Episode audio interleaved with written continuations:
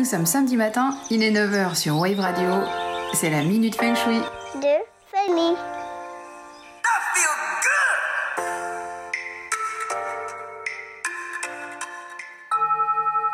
Aujourd'hui, j'aborde le système des croyances.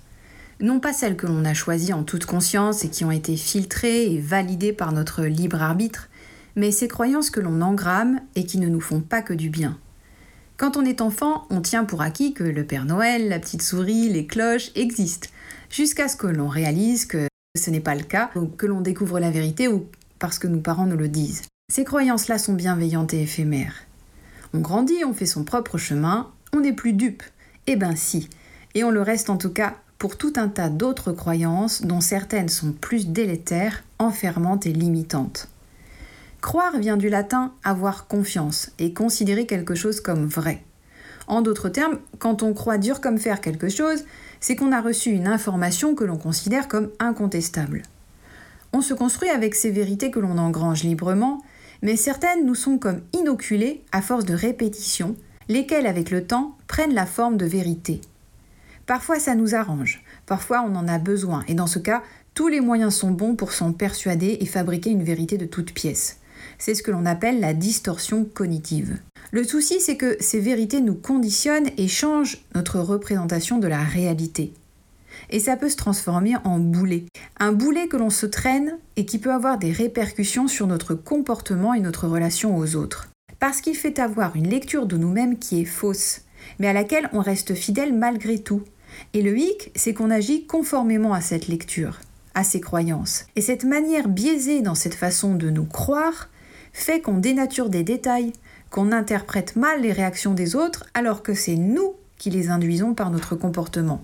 Par exemple, si je suis persuadée que ce garçon me déteste, je vais avoir une posture, un comportement qui va entraîner de la part du garçon un sentiment de rejet. Pareil, si je crois que je suis bête, inintéressante, je vais m'effacer et ne pas prendre part à une conversation. Et les autres, peu à peu, vont faire comme si je n'étais pas là. C'est un peu comme les mots que l'on emploie il y a une réciprocité entre le fait d'être déprimé et de dire sans arrêt ça va pas du tout, j'ai pas de chance, je sers à rien. En disant ça, non seulement on entretient le truc, mais en plus on arrive à se persuader que les choses ne changeront jamais. Ça nous empêche de nous réaliser pleinement, ça contribue à notre propre sabotage parce qu'on se dévalorise. Nous recevons tous au berceau les croyances de notre tribu en tatouage. La marque peut sembler superficielle, elle est indélébile. C'est ce que disait Oliver Wendell Holmes. Est-ce que ça vous parle? Avez-vous longtemps été persuadé de quelque chose vous concernant jusqu'à ce que vous réalisiez que ce n'était pas vrai? Et est-ce le cas encore aujourd'hui?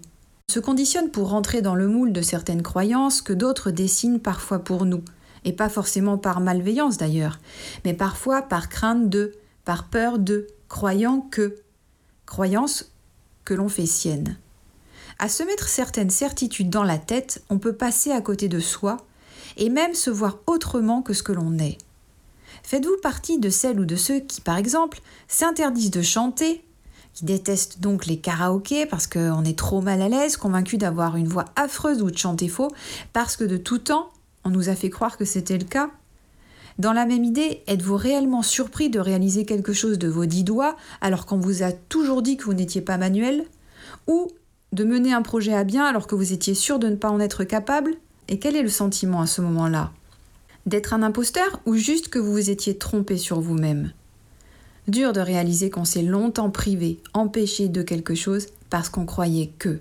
La force des croyances est immense, il n'y a qu'à voir l'effet placebo des médicaments. Des personnes guérissent alors qu'elles ont pris une substance inactive et voient même leur douleur s'atténuer. Parfois, il faut déconstruire nos croyances, démystifier pour se reconstruire soi-même. Les identifier en se regardant dans le miroir, comparer avec l'image que les gens nous renvoient de nous, pour voir quels effets ces croyances ont sur nos vies et dont on n'a plus envie. Difficile de le faire, mais possible notamment grâce au feng shui, dont les vertus thérapeutiques sont souvent ignorées à tort.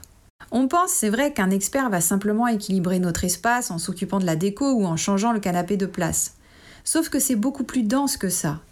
Car une analyse feng shui se penche d'abord sur l'humain, sur les personnes qui habitent un espace, et cherche d'abord à comprendre qui sont ces personnes, comment elles se voient, comment elles vivent, comment elles décident sous le prisme de leurs propres croyances personnelles.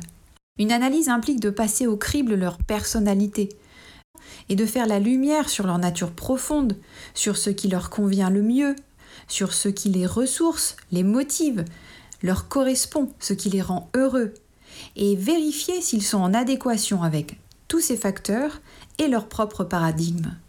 Et souvent, lorsqu'une personne n'est pas bien dans sa vie alors que tous les paramètres sont réunis pour qu'elle soit heureuse, je m'aperçois que c'est parce qu'elle passe à côté de sa vie, qu'elle n'est pas dans un axe favorable. Et les croyances personnelles ou familiales jouent un rôle important dans tout ça. On fait ci ou ça pour faire plaisir, pour ne pas décevoir, parce qu'on croit c'est ce qui nous convient, mais au fond, on se rend malheureux parce que ce n'est pas vrai. Alors on va dans le mur. Les choses ont moins de saveur et on trimballe un mal-être qu'on a du mal à s'expliquer. Grâce au feng shui ou d'autres thérapies qui nous font ouvrir les yeux sur l'essentiel, sur nous-mêmes, on opère un retour à nos bases. Et croyez-moi, pour l'avoir vécu, ça change la vie. Tout semble plus facile, plus naturel à faire. C'est plus fluide. Souvent, au terme d'une analyse, les personnes me disent Je réalise que je me suis trompée parce que je croyais que. Et là, je sais qu'un grand pas est franchi et que la vie de ces personnes risque bien de changer en positif. On a vite fait de se mettre des étiquettes, de classifier les choses et les mettre dans des cases. Mais il y a souvent un fossé entre ce que l'on croit et ce qui est vrai. Alors parfois, c'est bien de faire un point et de réévaluer ce que l'on croit. Ça développe notre esprit critique et du coup ça nous fait rentrer dans un cercle vertueux grâce auquel on repousse un peu nos limites et on gagne confiance en soi. Alors plutôt que de croire dans les autres, croyez en vous. Sur ce, salut et bon week-end. La minute de famille. Retrouvez-moi tous les samedis matins à 9h sur Wave Radio, podcast en ligne sur waveradio.fm.